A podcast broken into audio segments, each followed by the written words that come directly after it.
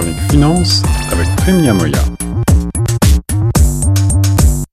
Bonjour à toutes et à tous et bienvenue sur les ondes de choc FM dans notre chronique économie et finance avec notre spécialiste en la matière, Prime Niamoya, que je rejoins au bout du fil pour parler euh, de cette euh, loi prise tardivement euh, qui indique par laquelle eh il a été décidé que l'achat de résidences canadiennes par des étrangers allait être interdit pendant deux ans. Bonjour Prime Niamoya.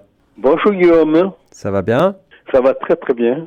Prime, on était un petit peu surpris euh, de cette loi drastique. L'achat de propriétés résidentielles canadiennes est donc désormais interdit aux investisseurs étrangers pour une période de deux ans. Euh, cela fait couler beaucoup d'encre, y compris à l'international. Aujourd'hui, euh, quelques jours après le 1er janvier, beaucoup se demandent si cette mesure n'est pas un petit peu trop drastique.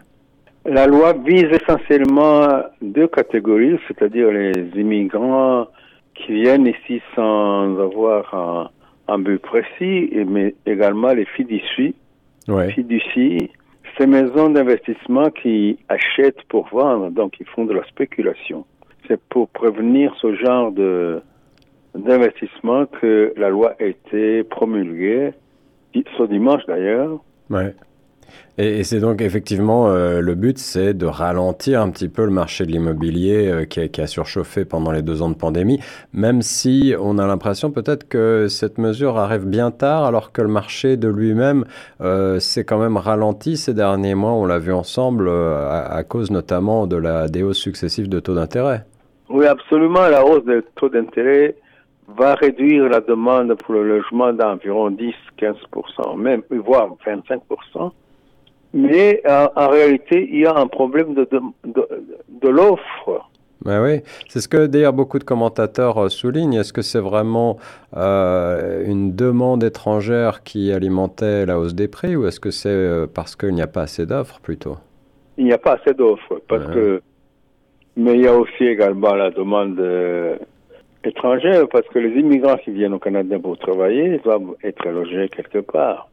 Alors justement, la loi a quand même quelques nuances. Je crois que tu vas nous, euh, rappeler que elle euh, vise effectivement à limiter la spéculation des particuliers ou des entreprises qui voulaient investir euh, dans l'immobilier au Canada, mais les immigrants, eux, qui viennent étudier en particulier, ne seraient pas touchés totalement par cette loi. Absolument pas.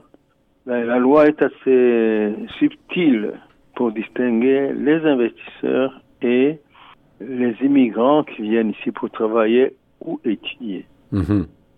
D'ailleurs, on prévoit qu'il y aura environ 3 millions et demi de maisons supplémentaires d'ici 2030 pour l'Ontario, et spécialement pour Toronto d'ailleurs.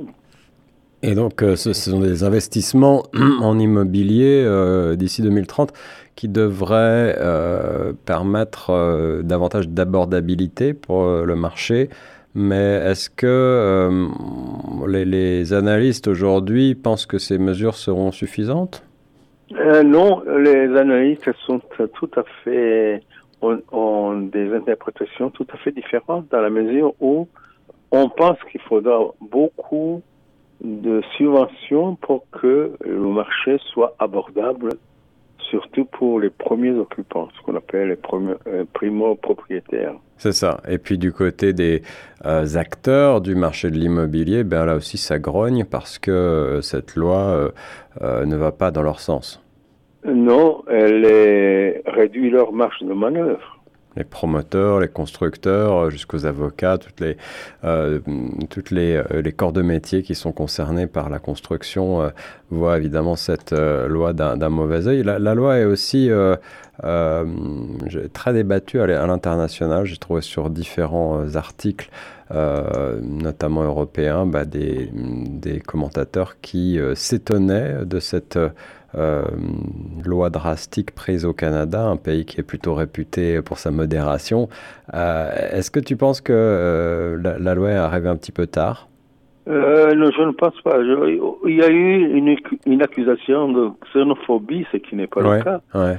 Ce n'est pas tout à fait le cas, puisque oui, ça une mauvaise la loi est suffisamment subtile les étrangers représenteraient quand même 5% des propriétaires de, logements dans le pays actuellement. Mm-hmm. oui, mais c'est ce que l'on voit parce que c'est surtout les, la, clientèle qui vient de l'Asie, spécialement de Hong Kong, oui. dont qui viennent ici au Canada, mais qui n'a pas spécialement pas l'objectif de s'installer durablement juste pour spéculer. C'est ça, et c'est vraiment, c'est vraiment cette spéculation qui est visée. Euh, donc on rappelle au Canada, les étrangers n'ont plus le droit d'acheter de logements depuis le 1er janvier pour les deux prochaines années. C'est donc une mesure qui est juste inscrite dans le temps. Et puis il y a de nombreuses exceptions. Euh, on en parlait pour les étudiants, pour les réfugiés euh, ou les résidents permanents, évidemment, qui ne sont pas assujettis à la loi. Et puis, la loi ne s'applique qu'aux résidences en ville et pas aux structures touristiques comme les chalets d'été notamment. Oui, oui, la loi est, est pleine d'exceptions.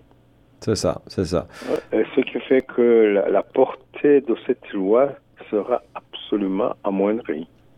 Voilà, et certains experts doutent d'ailleurs un petit peu euh, que euh, cette loi soit vraiment efficace, avec euh, donc moins de 5% des propriétaires de logements étrangers au Canada actuellement, même si effectivement la spéculation a certainement eu un rôle important dans l'augmentation des prix.